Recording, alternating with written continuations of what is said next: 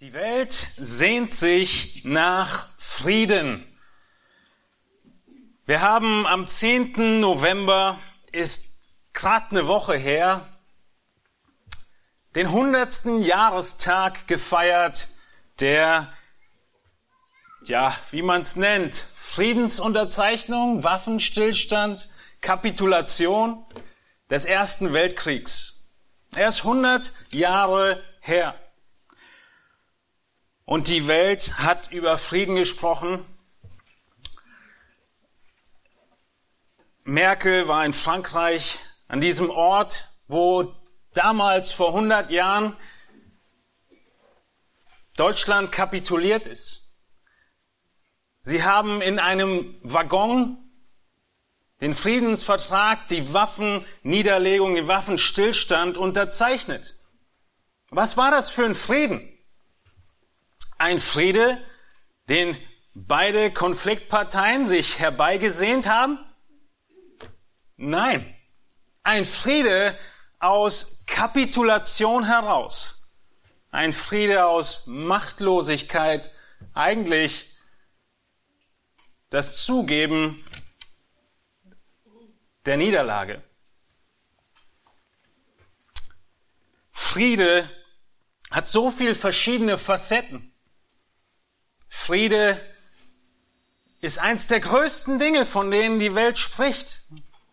In den ersten Klassen der Grundschule kommen die Kinder nach Hause und fangen an, über Weltfrieden zu reden.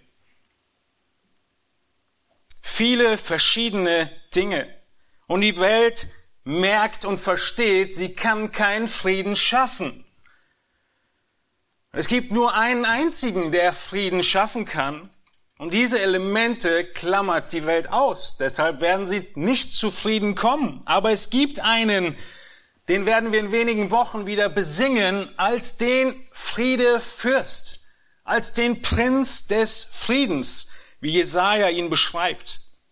Christus kam auf diese Welt als Friedefürst, als derjenige, der endlich Frieden bringt. Wir könnten sagen, wo Christus ist, da ist Friede. Neben Gnade beschreibt Friede ihn als Person und sein Werk. Gnade und Friede euch. Habe ich schon oft gehört. Wir kennen das hebräische Wort für Frieden. Shalom.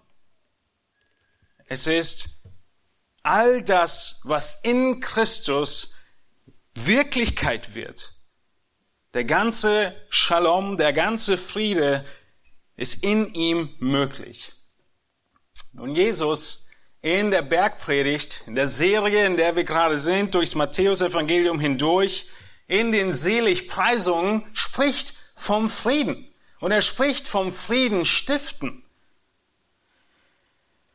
Wir erinnern uns daran, dass wir festgestellt haben, dass diese Predigt, diese Bergpredigt sich an Gläubige richtet. Sie richtet sich an die Jünger. Sie richtet sich an Nachfolger Jesu. Jesus beschreibt in der Bergpredigt den Charakter eines Gläubigen.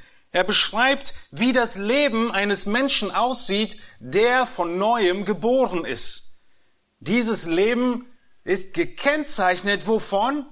Vom Friedensstiften. Wir schauen uns heute Matthäus Kapitel 5, Vers 9 an.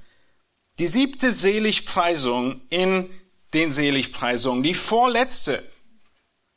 Matthäus 5, Vers 9 heißt es, Glückselig sind die Friedfertigen, denn sie werden Söhne Gottes heißen. Die Seligpreisungen sprechen davon, dass der Mensch vollkommen bedürftig ist. Wir haben in den ersten Seligpreisungen davon gehört und uns die angeschaut, dass wir geistlich arm sind. Wir sind trauernd über Sünde, sanftmütig, nach Gerechtigkeit hungernd, barmherzig. Und jetzt, äh, und, und reinen Herzens, jetzt friedensstiftend. In all dem Nachdenken darüber, ist das Erste, was im Vordergrund steht, nicht deine Handlung in keiner der Seligpreisungen, sondern Gottes Handeln an denjenigen, die sich demütigen an uns Menschen. Gott ist zuallererst der Handelnde und das ist der Schwerpunkt unserer heutigen Predigt, wie Gott Frieden hergestellt hat und welche Rolle wir darin gespielt haben. Gott ist ein Gott des Gebens. Kein Mensch kann Frieden wirken aus sich heraus. Die Seligpreisung und die Bergpredigt, sie hat eine Menge moralischer Aufforderungen. Aber der größte Fehler, den du begehen kannst, ist zu denken, dass du aus dir heraus das schaffen könntest. Genau das Gegenteil ist der Hauptpunkt der ganzen Bergpredigt, nämlich dass wir weder Anspruch haben, noch fähig sind, Gottes Gnade zu bekommen. Wir warten auf seine Gnade. Ich habe gesagt, die Bergpredigt ist eine Beschreibung der Kennzeichen eines Gläubigen. Und so ist heute Morgen ein Moment, an dem du deinen Glauben prüfen musst. Du musst deinen Glauben prüfen, indem du dir die Frage stellst, bin ich ein Friedensstifter?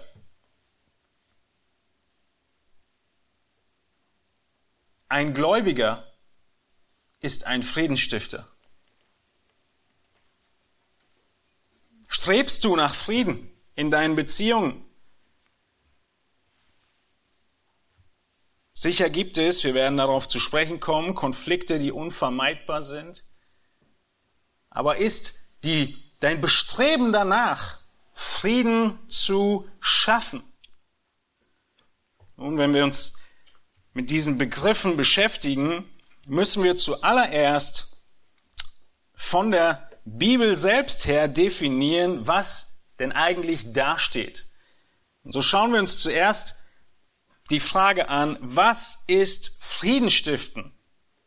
Was ist Friedenstiften? Was ist diese Bedeutung des Wortes, das Jesus hier benutzt? Selig sind die Friedfertigen. Schlachterübersetzung oder Friedensstifter. Das sind die beiden deutschen Übersetzungen, die geläufig sind. Nun, diese Antwort auf die Frage ist nicht ganz so einfach. In der ganzen Bibel kommt dieses Wort nur hier vor. Und Frieden stiften als Verb kommt nur noch in Kolosser 1,20 vor. Schauen wir uns nachher noch an, wo Christus Frieden schafft. Aber es ist hier ein zusammengesetztes Wort. Und Frieden stiften beinhaltet und bedeutet harte Arbeit. Das ist die Antwort auf diese Frage. Was ist Frieden stiften? Frieden ist harte Arbeit. Nun, ich habe schon gesagt, wir kennen das hebräische Wort für Frieden, Shalom. Und dieses Friede stiften, dieses Frieden haben, bedeutet ein Freundschaftsverhältnis zu haben, Versöhnung zu haben, ein Heil sein. In Jesaja 27, 5 kommt ein ganz interessanter Aspekt dazu, der dem von meiner Einleitung ähnelt. In Jesaja 27 beschreibt Gott, wie er die Welt richten wird. In Jesaja 27, Vers 4 heißt es, Zorn habe ich keinen, wenn ich aber Dornen und Disteln fände, so würde ich im Kampf darauf losgehen und sie allesamt verbrennen. Hier spricht Gott über die Wiederherstellung seines Volkes. Wenn es irgendwie Dornen und Disteln gibt, wird Gott sie verbrennen. Und Vers 5, es sei denn, dass man Schutz bei mir suchte, dass man Frieden mit mir machte. Ja, Frieden machte mit mir. Was ist hier für eine Bedeutung zum Frieden in Jesaja 27? Die Bedeutung, dass der Mensch zu Gott selbst kommt, der hier redet und Frieden schaffen möchte. Du musst zu Gott kommen und im Frieden zustimmen. Das ist, was vor 100 Jahren mehr oder weniger passiert ist und wie es in den Fluss der anderen Seligpreisungen hineinpasst, die völlige Bedürftigkeit, die völlige Armut, die Trauer über Sünde, der Hunger nach Gerechtigkeit, deine Kapitulation führt dich dazu, wie Jesaja 27 sagt, dass du zu Gott kommst und um Frieden flehst. In Kapitulation. Und was ist Gott für einer? Er hat schon lange darauf gewartet. Und er hat alles vorbereitet, damit du kommen konntest. Frieden bedeutet Frieden, äh, Friedensstifter. Das Wort, was Jesus benutzt, bedeutet Friedenshersteller. Es ist äußerst eine aktive Handlung, die Jesus hier, von der Jesus hier spricht. Es ist nicht nur die, die Frieden schön finden, die, die Frieden lieben, sondern es ist derjenige gemeint, der Frieden macht. Wer ist der allererste, der Frieden macht und Frieden schafft? Gott selbst. Jesus spricht nicht von selbst friedlichen Menschen, und nicht von Leuten, die Frieden mögen und Frieden toll finden oder die Frieden haben, weil sie Konflikten, Konflikte umgehen. Auch von denen spricht er nicht. Sondern er spricht von denen, die Frieden schaffen. Martin Lloyd Jones, ein bekannter Prediger, hat einen ausführlichen Kommentar geschrieben aus seinen Predigten heraus zu auch der Bergpredigt. Und er schreibt zu, diesen, zu dieser Bedeutung, Soweit haben wir immer wieder gesehen, dass keine der Seligpreisungen eine natürliche Veranlagung beschreibt. Manche Leute würden sagen, ich bin ja von Natur aus friedfertig. Das ist nicht gemeint. Keine Seligpreisung beschreibt eine natürliche Veranlagung. Aber nicht nur das, fährt Lloyd Jones fort, die Menschen, die sich nicht aus der Ruhe bringen lassen, die Frieden um jeden Preis wollen, sind gleichzeitig Menschen, die auch sehr häufig einen Sinn für Recht und Gerechtigkeit vermissen lassen. Sie beziehen keine Stellung, wo sie eigentlich Stellung beziehen sollten. Sie sind schlaff und nachgiebig. Sie scheinen zwar ganz nett zu sein, aber wenn das die Prinzipien und Menschen wären, die den Lauf dieser Welt bestimmen, dann wäre es um diese Erde schlimmer bestellt, als es schon ist. Ein Friedensstifter ist nicht jemand, der nur beschwichtigt und besänftigt. Das ist nicht die Bedeutung dieses Textes. Nicht einfach nur Frieden schön finden, friedfertig von Natur her sein, sondern Frieden schaffen. Nicht Gras drüber wachsen lassen. Nicht die Strategie, er wird sich schon wieder beruhigen. Was man oft über seinen Chef sagt, ja. Das ist nicht Frieden stiften, sondern Jesus spricht vom aktiven Einsatz.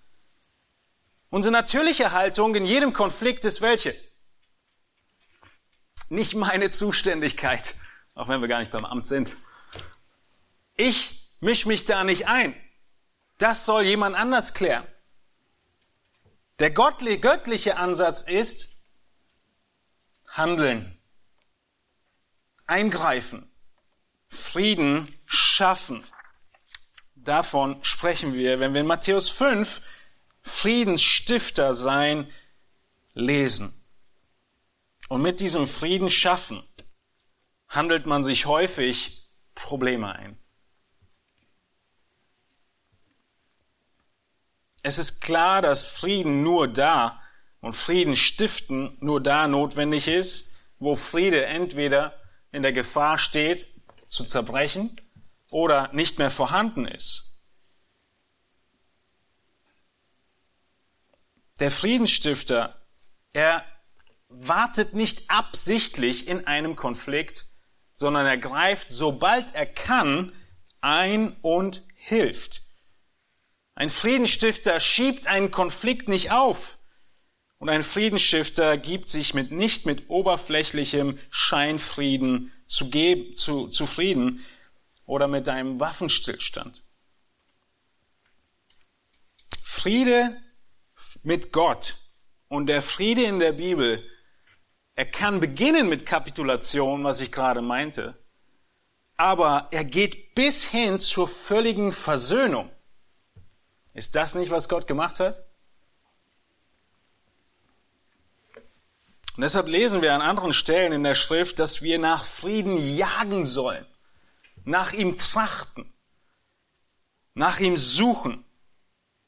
In den ganzen anderen Briefen, die wir nachher äh, im Neuen Testament haben, im Matthäus Evangelium natürlich folgen, auch zeitlich in der Abfassung folgen, steht der Friede in der Gemeinde im Vordergrund. Weil die Briefe an Gemeinden geschrieben sind und auch innerhalb von Gemeinde ist Friede zerbrechlich und notwendig aufrechtzuerhalten und zu schaffen. Aber hier in Matthäus 5 geht es weiter oder es ist, Bild ist größer. Es beginnt mit deinem Frieden zu Gott. Dass du den Frieden mit Gott suchst und annimmst. Wie in der Kapitulation dass du dann den Frieden mit den Menschen, die auch im Glauben sind, förderst und darüber hinaus Frieden schaffst, einen Nährboden für Frieden gibst, gerufen wirst, um Frieden zu stiften, bis hin in die Umwelt, in die Arbeitswelt, in die Welt, in der wir leben. Gläubig oder ungläubig. So weit geht unsere Einstellung, unser Charakter des Friedensstiftens. Ich habe immer wieder gesagt, dass die Seligpreisungen von Jesus Anspielungen sind und Zitate aus Psalmen. Wir gehen heute auf den Psalm nicht groß drauf ein, aber es ist hier Psalm 34, 14, die den Jesus anspielt mit hoher Wahrscheinlichkeit, wo der ganze Psalm auch in ähnlichen Worten geschrieben ist. Und in Vers äh, Entschuldigung, 15 heißt es, Psalm 34, weiche vom Bösen und tue Gutes, suche den Frieden und jage ihm nach. Schon in dem Psalm. Weiche vom Bösen, tue Gutes, suche den Frieden und jage ihm nach. Auch hier sehen wir, wie aktiv Friede gesucht wird. Bevor wir überhaupt darüber nachdenken können, wie wir Frieden mit anderen Menschen schaffen können, wie wir daran arbeiten können, Frieden wiederherzustellen, müssen wir uns bewusst machen und uns in Erinnerung rufen, was der Friede eigentlich beinhaltet, den wir notwendig haben und von Gott bekommen haben. Und so ist die zweite Frage, die wir uns angucken, nachdem wir jetzt gesehen haben, was Frieden stiften eigentlich bedeutet, wie sehr brauche ich Frieden? Wie sehr brauche ich Frieden? Wir müssen begreifen, wie wertvoll der Friede Gottes ist zu uns. Wie hochpreisig. Wenn wir uns nicht selbst in Erinnerung rufen, wie bedürftig ich selbst für Frieden bin, dann werde ich wenig investieren, um Frieden zu schaffen. Die Seligpreisungen sind alle voll davon, dass wir bedürftig sind. Wie ich gerade hier und da schon angedeutet habe, sind wir bedürftig, Frieden zu bekommen. Denn wir sind Feinde gewesen Gott gegenüber. Zuerst schauen wir uns an, wie notwendig unser Friede mit Gott ist. Die Notwendigkeit des Friedens mit Gott. Gott selbst ist Ausgangspunkt für jeden Frieden. Und weil die Welt das ausklammert und 1. Mose 3 ausklammert, werden sie nie zu Weltfrieden kommen. Was in 1. Mose 3 passiert? Der Mensch hat gesündigt, er hat gegen Gottes Gebot verstoßen, Gott selbst findet ihn, wo er sich versteckt hat und sagt, was ist los, Adam? Wieso versteckst du dich? Adam rechtfertigt sich, schiebt seine Schuld weiter. Eva rechtfertigt sich, schiebt, ihre Schuld weiter. Und Gott bestraft und verflucht sowohl die Schlange als auch Eva als auch Adam. Und dann folgt in 1. Mose 3, 23 und 24 jetzt das Schicksal für die Menschheit. So schickte ihn Gott der Herr aus dem Garten Eden, damit er den Erdboden bearbeite, von dem er genommen war, und er vertrieb den Menschen und ließ östlich vom Garten Eden die Cherubim lagern und die Flamme des blitzenden Schwertes, um den Weg zum Baum des Lebens zu bewachen. Der Mensch sündigt, Gott zieht die Konsequenz, wie er es verheißen hat, und es ist eine große Trennung zwischen Gott und der Menschheit. Ein riesiger Riss, der sich durch die Welt hindurchzieht und weiter vererbt wird von Generation zu Generation. Aber schon im Alten Testament wird Gott bezeichnet als derjenige, der den Frieden wiederbringt. In 3. Mose 26,6 heißt es, ich will Frieden geben im Land, dass ihr ruhig schlaft und euch niemand erschreckt. In 4. Mose 6,26 ist der große Segen, der aaronitische Segen, mit denen die Juden einander segnen sollten. Und der Höhepunkt ist, Vers 6, äh, 4. Mose 6, 26, der Herr erhebe sein Angesicht auf dich und gebe dir Frieden. In Psalm 29, 11 und viele weitere Psalmen, hier ein Beispiel 29, 11, der Herr wird seinem Volk Kraft verleihen. Der Herr wird sein Volk segnen mit Frieden. Und sicher war im Alten Testament sowohl der ländlich-politische Friede, geografische Friede gemeint, als auch das Wohlbefinden im Land, der Schutz vor wilden Tieren, wie es gerade in 3. Mose mit beinhaltete, der Schutz vor Angriffen militärischer Art. Aber der Hebräerbrief macht uns deutlich, dass das alles nur Bilder sind für den Frieden mit Gott selbst und die ewige Wohnung Gott ist der Gott des Friedens. Der Gott des Friedens, er wird so bezeichnet als einen seiner Namen. In Römer 15, 33, in 1. Thessalonicher 5, 23. Er ist der Gott des Friedens. Und wir haben Frieden mit Gott notwendig, weil es den Sündenfall gab. Und dieser Friede mit Gott, er geht von Gott aus, der Plan geht von Gott aus, das Mittel kommt von Gott selbst. Das Mittel Jesus Christus. Und in 2. Korinther 5, 19 heißt es von Gott, er versöhnte die Welt mit sich selber. 2. Korinther 5, 19. Gott ist ein Gott des Friedens. Wir haben diesen Frieden zwischen uns und Gott absolut notwendig. Das Erste, was wir verstehen müssen. Das Zweite ist, was war das Mittel, um diesen Frieden herzustellen? Nun, das Mittel, um den Frieden herzustellen, ist Jesus Christus selbst. Er hat die Welt mit sich selbst versöhnt. Und er hat's getan und er hat Jesus Christus, seinen eigenen Sohn, dafür hingegeben. Ich sehe ihn kaum, aber ihr seht ihn gut. Den Vers an der Wand. Und was steht dort? Römer 5, 1. Wir sind aus Glauben gerechtfertigt und haben jetzt Frieden mit Gott. Wie? Durch unseren Herrn Jesus Christus. Durch Jesus Christus allein können wir diesen notwendigen Frieden bekommen. Und wir müssen uns sowohl an die Notwendigkeit als auch an das Mittel, an Jesus selbst und dann drittens an den Preis des Friedens erinnern. In Kolosser 1, 19 bis 20, ihr könnt eine ganze Predigt dazu anhören auf der Webseite.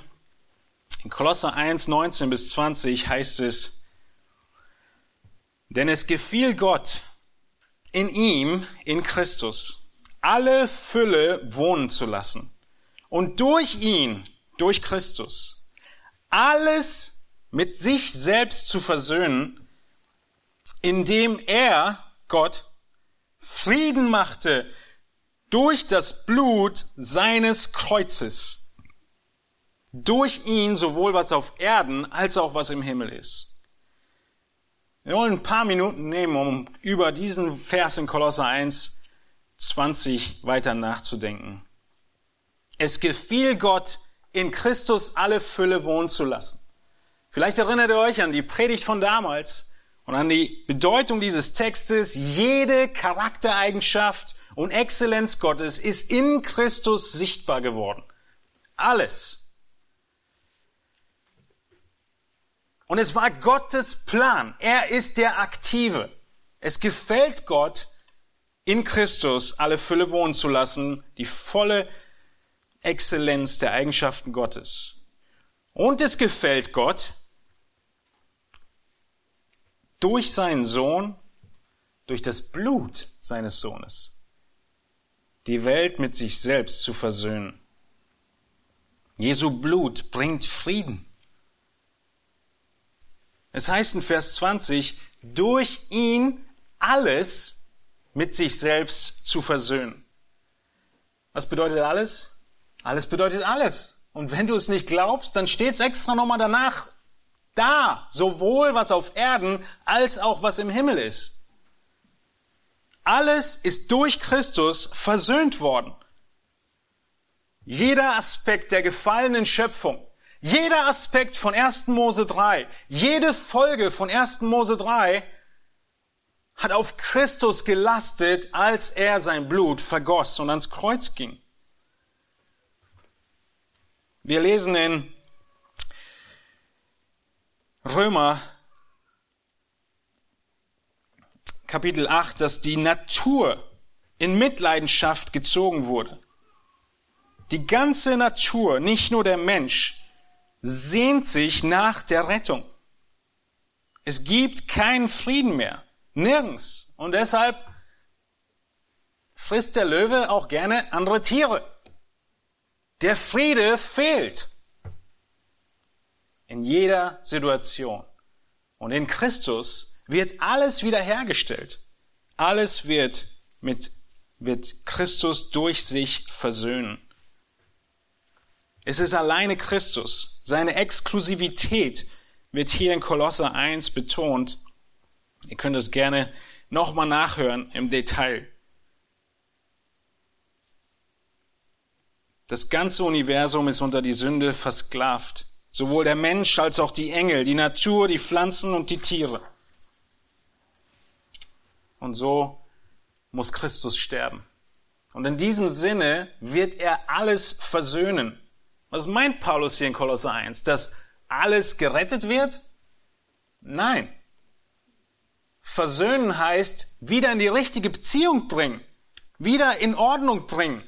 Es geht nicht um die Rettung von jedem Menschen, sondern es geht darum, dass Gott selbst, dass Christus wieder Herrscher ist und alles seine Ordnung hat. Dass jeder, wie wir an anderer Stelle lesen, in Philippa 2, Vers 9 und 10 bis 11, seine Knie beugen wird unter Christus. und jede Zunge bekennen wird, dass Jesus Christus der Herr ist. Diese Versöhnung hat Paulus hier im Blick. Alles wird unter Christus stehen. Und wir sehen in Offenbarung 5 bis 7 dann, wie Christus selbst, das Lamm, in den Thron Gottes kommt und es wird gesucht, wer würdig ist, die Siegel des Buches zu öffnen, die ganze Welt in, als Erbe in Empfang zu nehmen. Und es ist niemand da als Christus allein, weil er dafür bezahlt hat. Und wenn er dann König ist, was noch aussteht, dann ist der König in einem Friedensreich. Wir nennen es das tausendjährige Reich, wo das Lamm und der Löwe tatsächlich wieder nebeneinander leben werden. Auf diesen Frieden warten wir und dieser Friedefürst ist Christus. Es wird dann keine Atheisten mehr geben. Jeder in diesem Raum wird seine Knie vor Christus gegenüber beugen. Auch du. Die Frage ist nur, ob in diesem Leben oder in Ewigkeit vor dem Richterstuhl. Entweder hier und jetzt im Glauben und in Annahme der Rettung oder am letzten Tag gezwungen mit der Folge des ewigen Todes im Feuersee. Es ist nur eine Frage der Zeit, wann und wie du deine Knie vor Christus beugen wirst. Paulus macht sehr deutlich, es ist vollbracht. Das Werk ist geschehen. Alles ist unter Christus untergeordnet.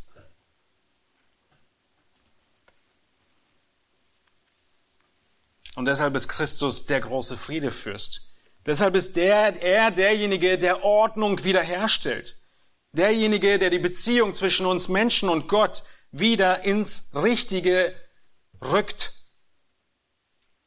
Und die große Frage, die wir jetzt uns noch stellen als dritten Aspekt in diesem, unter diesem Punkt der, unserer Notwendigkeit des Friedens ist, was hat's denn gekostet? Und wenn du das nicht vor Augen hast, wirst du nicht bereit sein, überhaupt irgendwas zu investieren für Frieden zwischen menschlicher Art. Und so müssen wir nicht nur wissen, dass Gott derjenige ist, der Frieden schafft und er ein Gott des Friedens ist, dass er seinen Sohn selbst gibt, um Frieden herzustellen, sondern auch den Preis uns in Erinnerung rufen, den es kostete, um den Frieden wiederherzustellen. Vielleicht erinnert ihr euch oder habt irgendeinen sehr kostbaren Gegenstand in deinem Haushalt. Was ist der kostbarste Gegenstand, den du hast? Aus welchem Aspekt auch immer, aus äh, schönen Erinnerungen kostbar oder aus Geld her, vom Geld her kostbar oder von sonst was kostbar. Ein Beispiel, was wir immer wieder fast schon zum Sprichwort geworden ist, ist die Ming-Vase. Schon mal davon gehört? Ming-Vasen sollen teuer sein. Sind sie, wenn sie echt sind. Nun, vor, weiß jetzt nicht mehr genau, ein paar Jahre, ist noch nicht lange her, gab es eine Sensation des Staubfängers. Eine zuvor als Türstopper verwendete chinesische Vase hat bei einer Versteigerung in New York mehr als 1,3 Millionen Dollar eingebracht von den Inhabern als Türstopper benutzt.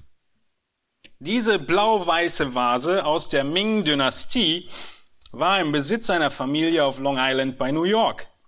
Die Benutzer ahnten nichts vom Wert der Vase. Sie stellten die Vase auf einen hölzernen Sockel und benutzten das rund 30 Zentimeter hohe Gefäß als Türstopper. Erst als die Familie in einer Werbung des Auktionshauses eine ähnlich aussehende Vase sah, gingen sie zum Experten und ließen sie begutachten. Die Antiquität mit aufwendigem Muster verzierte, rundem Bauch, zwei Henkel und einem Flaschen, schmalen Flaschenhals habende Vase war in gutem Zustand. Eine sehr seltene Vase. Der Verkaufspreis der Vase die am Dienstag bei einer Auktion versteigert wurde, lag fast eine halbe Million Dollar über dem Schätzpreis.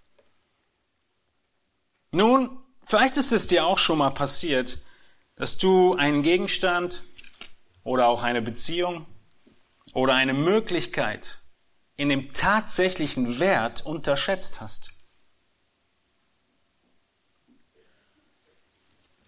Wir vergessen, was der Friede zwischen Gott und uns gekostet hat. Wir unterschätzen den Wert. Gott hat uns von Feinden zu Freunden gemacht, von Feinden zu Söhnen und Töchtern. Aber was hat es ihn gekostet? Um welchen Preis hat er gesagt, zieht er das durch, diesen Plan? Wir sehen, dass Frieden herstellen sehr viel kostet. Frieden herstellen hat nichts zu tun mit Beschwichtigung, mit Besänftigung, mit Abwiegelung, mit runterreden und damit war's das. Das kostet ja noch nichts. Echter Friede ist äußerst teuer und kostspielig. Parallelstelle von Kolosser 1,20 ist Epheser 2,15. Er hat Frieden gemacht durch sein Kreuz. Er hat Frieden gemacht durch den Tod seines Sohnes auf Golgatha. Das war der Preis. Das hat es ihn gekostet. Durch den Tod am Kreuz schafft Gott Frieden. In Jesaja 9,6 ist dieser Vers, den ich am Anfang angespielt habe. Ein Kind ist uns geboren, ein Sohn ist uns gegeben. Und die Herrschaft ruht auf seiner Schulter und man nennt seinen Namen wunderbarer Ratgeber, starker Gott, ewig Vater, Friede Fürst. Friede Fürst. Christus ist alles. Und außerhalb von ihm gibt es keine Rettung. Und er hat den höchsten Preis bezahlt um diesen Frieden zwischen dir und Gott wiederherstellen zu können. Er selbst ist gekommen. Er schafft den Frieden zwischen dem heiligen Gott und dem sündigen Menschen. Und diese Versöhnung zu diesem hohen Preis ist dir zuteil geworden, wenn du an Jesus glaubst. Achte sie so wertvoll, wie sie tatsächlich ist und unterschätzt und vergesst den Wert nicht. Und wenn du heute nicht glaubst, dann erinnere dich an Jesaja 27, Vers 5.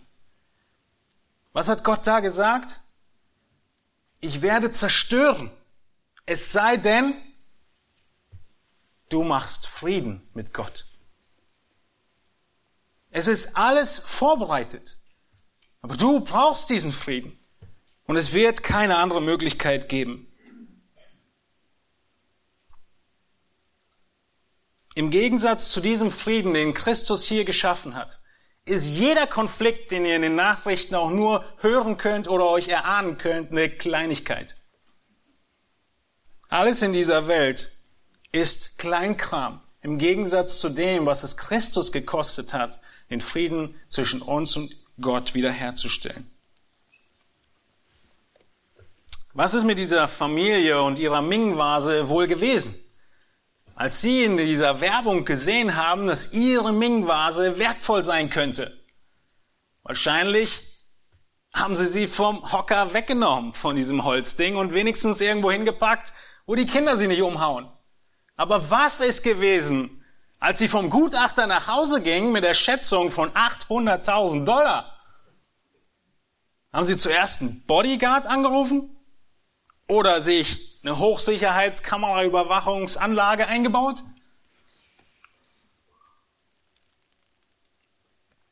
Erst wenn du begreifst, wie hoch der Preis war, den Christus bezahlt hat, um dich mit Gott zu versöhnen, wirst du bereit sein, für Frieden zu investieren.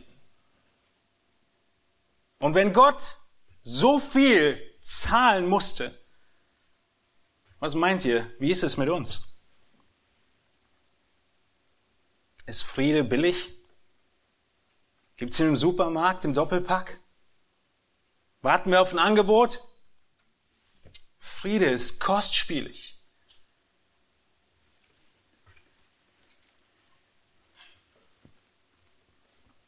Gott ist ein Gott des Friedens. Christus ist der Friedefürst und er zahlte mit seinem Leben, um uns mit Gott zu versöhnen und dann möglich zu machen, dass wir miteinander im Frieden leben.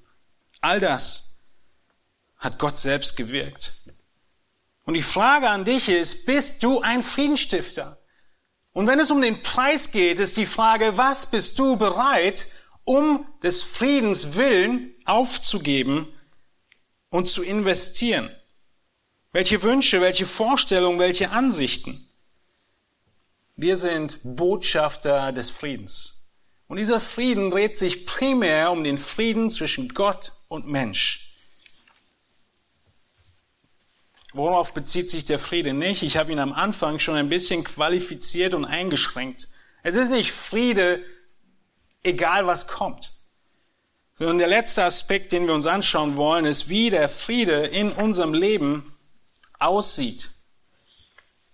Und wir schauen uns heute nur einen einzigen Aspekt an, nämlich der Zusammenhang in den Seligpreisung. Denn die Seligpreisung selbst qualifizieren und definieren diesen Frieden und schränken ihn ein.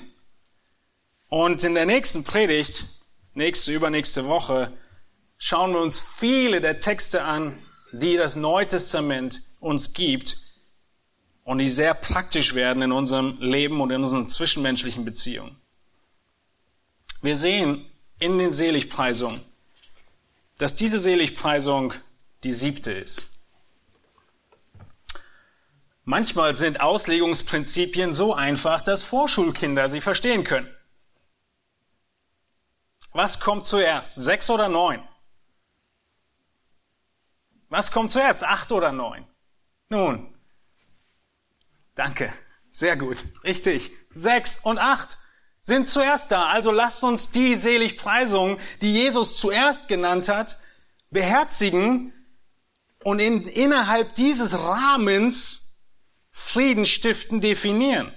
Und so sehen wir als wichtigsten Aspekt, dass Frieden stiften Gerechtigkeit voraussetzt. Es ist nicht Friede in jedem Bereich. Biblischer Friede ist nicht die Abwesenheit von jeglichem Konflikt.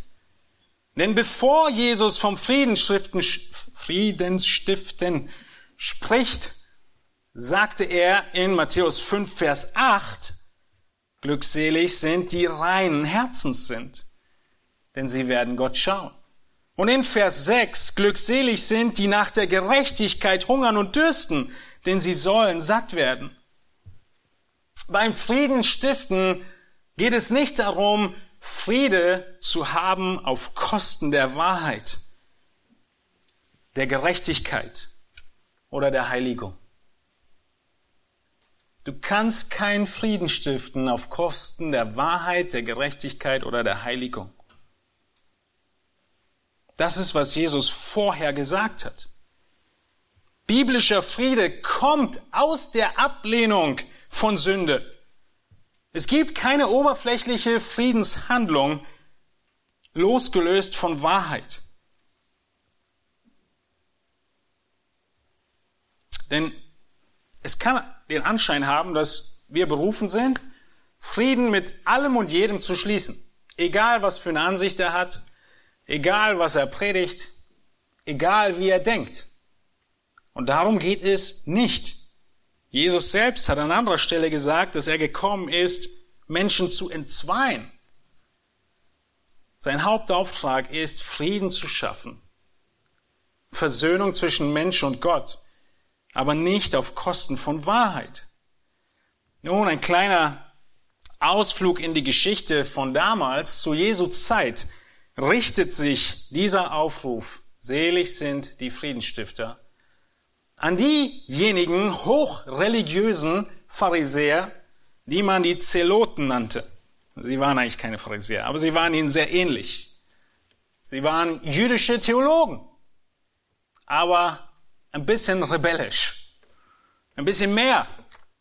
Sie hatten so starke Überzeugungen und diese Überzeugungen haben sie auch mit dem Schwert durchgesetzt.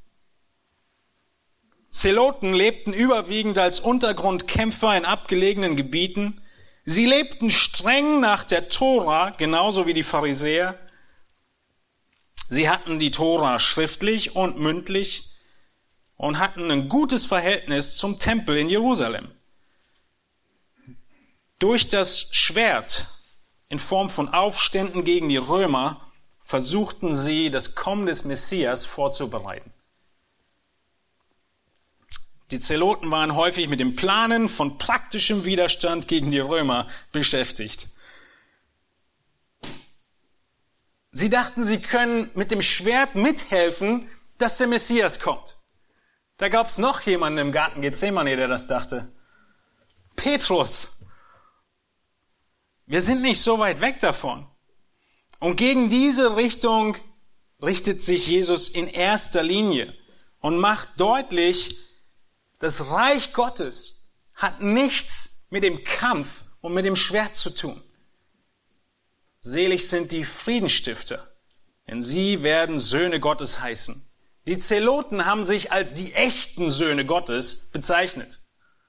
Deshalb auch die Anspielung von Jesus.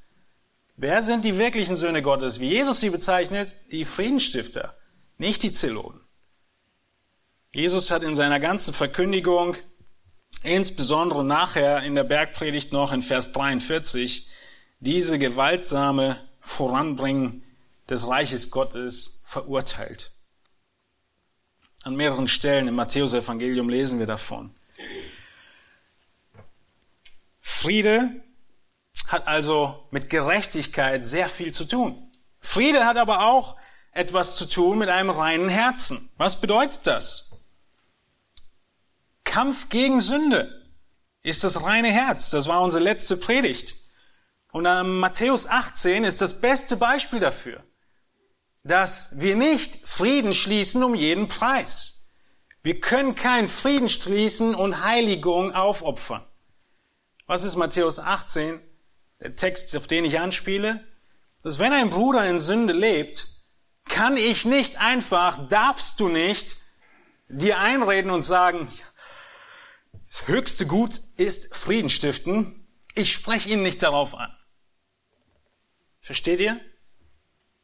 Friede ist nicht auf Kosten von Wahrheit, Gerechtigkeit und dem reinen Herzen, sondern die Sünde muss angesprochen werden und es muss sogar bis zum Ausschluss kommen, wenn der Sündige nicht Buße tut. Nun, das Schwierige für uns ist, und die Notwendigkeit, viel zu beten, ist in der Unterscheidung zwischen den beiden. Denn wir stehen in der Gefahr, uns selbst zu betrügen. Du stehst in der Gefahr, in verschiedensten Konfliktsituationen zu sagen, äh, wir schließen hier, wir arbeiten hier nicht auf Frieden hin, weil es hat etwas mit den Dingen zu tun, wo Friede nicht möglich ist. Gerechtigkeit, das reine Herz, Sanftmut, der Zusammenhang hier von der Bergpredigt. So müssen wir aufpassen, uns nicht selbst zu betrügen, uns nicht Argumente zurechtzulegen, die uns dann freisprechen davon, in der Zugzwang zu sein, Frieden zu stiften. Das können wir ziemlich gut.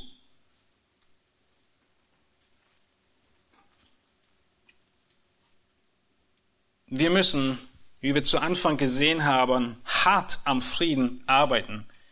Und dieser Friede, er bringt Gerechtigkeit und die Gerechtigkeit, sie wird zum Friedenstiften führen.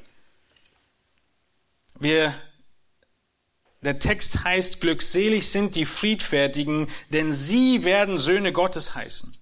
Einerseits können wir Frieden nur da stiften, wo Gerechtigkeit die Grundlage ist. Und andererseits wenn wir gerecht leben, wenn wir sagen, wir sind Christen, müssen wir Frieden stiften. In den anderen Seligpreisungen habe ich euch das schon mehrmals gesagt. Jede Seligpreisung ist so konstruiert von der Wortwahl und der Satzstellung her, dass das zweite deutlich macht, dass die und nur die in den Himmel kommen. Der erste Teil der Seligpreisung sind die Qualifikationen der zweite Teil macht jedes Mal deutlich, wenn du das nicht tust, kommst du nicht in den Himmel. Und deshalb meine Frage am Anfang. Wenn du kein Friedensstifter bist, hast du keinen Anteil am ewigen Reich Gottes. Und so ist einerseits Gerechtigkeit notwendig als Voraussetzung, um überhaupt Frieden zu stiften. Es ist nicht losgelöst von Wahrheit. Und andererseits wird jeder der in Gerechtigkeit lebt, Friedensstifter sein.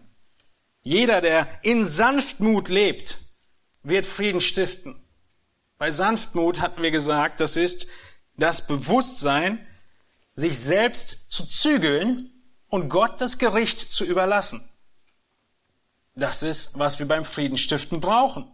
Paulus spielt darauf an in Römer 12 in Vers 19 bis 21 wo Paulus ja, in Römer 12 die, die volle Ladung gibt vom zwischenmenschlichen Zusammenleben, rächt euch nicht selbst, Geliebte, sondern gebt Raum dem Zorn Gottes, denn es steht geschrieben, meines die Rache, ich will vergelten, spricht der Herr.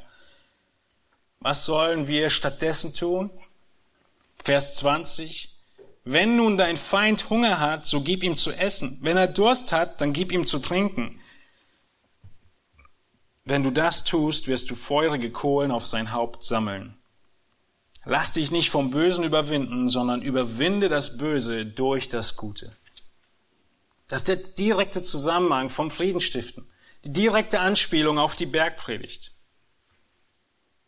Wir müssen Frieden stiften. Wir haben heute gesehen, in welchem Zusammenhang das alles steht. Wir haben gesehen, dass Gott selbst der Friedensstifter ist. Was Friedenstiften bedeutet, wie aktiv es ist, dass Jesus sich hingegeben hat, den Preis des Friedensstiftens. Und werden in der nächsten Predigt uns verschiedene Elemente anschauen. Die Glückseligpreisung, Söhne Gottes zu heißen und anschauen, was es bedeutet und beinhaltet, Friedensstifter zu sein. Verschiedene andere neutestamentliche Stellen. Ihr seht sie schon im Wochenblatt, ihr könnt sie im Hauskreis durcharbeiten, vorarbeiten oder ihr wartet auf die Predigt. Aber viele dieser Punkte, und es sind nur einige, die noch kommen, sind das praktische Leben, wie dieser Frieden aussieht. Römer 12 hat es schon gut zusammengefasst.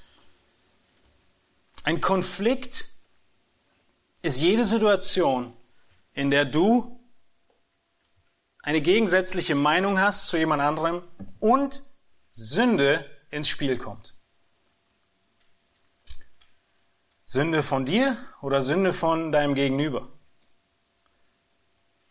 Und so weit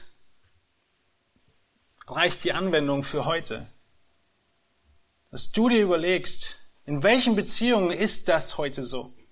In welchen Beziehungen habe ich unterschiedliche Meinungen und Sünde hat sich schon eingeschlichen in diesem Austragen der unterschiedlichen Meinungen.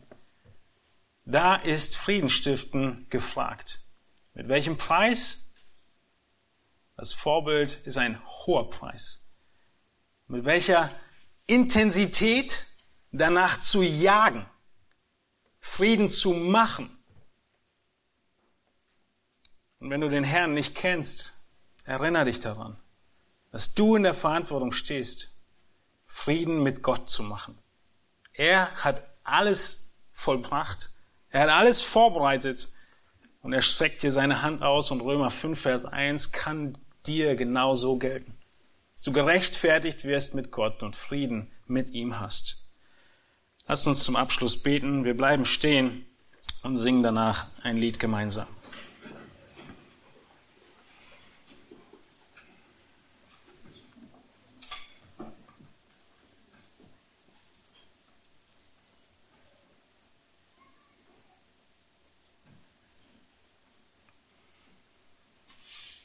Herr Jesus Christus, ist ein unglaublich großes und wichtiges Thema. Ein Thema, was in jede unserer Situationen hineinspricht in unserem Leben. Es gibt kein Leben nach 1. Mose 3 ohne Konflikte. Wir selbst finden uns in unzähligen Konflikten, Tag ein, Tag aus, wieder, egal ob wir Kind sind, junge Erwachsene, ältere Erwachsene, bis zum letzten Moment unseres Lebens wird es Konflikte geben, weil es Sünde gibt. Herr, wir wollen beten, dass du durch dein Wort, durch die vielen Textstellen, die wir uns angeschaut haben und weitere, die noch folgen, in unseren Herzen eine unfassbar große Freude und Dankbarkeit entspringen lässt über den Frieden, den wir mit dir haben dürfen. Erinnert zu werden daran, dass du ein Gott des Friedens bist, dass du selbst Frieden geschaffen hast und dass du uns aufrufst, deinen Charakter wiederzuspiegeln als deine Kinder und Friedensstifter zu sein in Situationen in unserem Alltag, auf unserer Arbeitsstelle, angefangen in unseren Ehen, in unseren Familien, Konflikte so zu lösen, wie es dir wohlgefällt, unsere eigenen Interessen zurückzunehmen. Und dennoch alles im Rahmen und unter den Prinzipien der Wahrheit Prinzipien der Heiligung. Möge dein Name verherrlicht werden, indem wir mehr und mehr wachsen darin und besser werden im Frieden machen miteinander und Menschen aufzurufen, Frieden zu machen mit dir und ihre Knie vor dich zu beugen, solange es möglich ist. In Jesu Namen. Amen.